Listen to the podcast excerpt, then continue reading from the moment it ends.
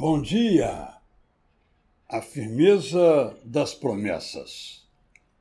Quando acordamos pela manhã, geralmente acendemos a luz, apertamos um botão e a noite vira dia.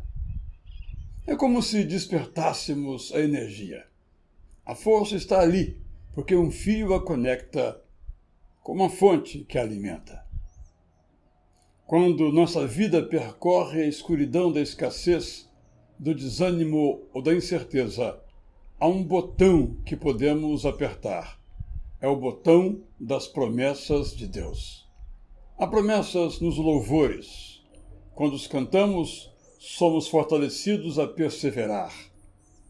Há promessas nas amizades. Quando alguém nos diz que está orando por nós ou nos faz elogio por gratidão, somos convidados a nos alegrar há promessas das memórias. Quando nos lembramos do perigo que um dia nos ameaçou, do abismo que nos esperava, da maldade que nos apavorou, mas agora respiramos aliviados olhando para frente, somos animados a confiar.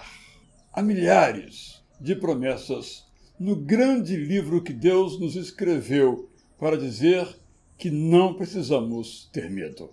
Na Bíblia, Há promessas que podemos emoldurar na parede. Não diz Jaziel a Josafá que não tivesse medo porque a batalha não era dele, mas de Deus? Nas Sagradas Escrituras há promessas escondidas até em genealogias. Não lemos numa delas que Jabez pediu que fosse preservado do mal e vencesse a aflição e recebeu a pedida bênção? Na palavra de Deus, Há promessas em momentos onde sequer cultos públicos se faziam.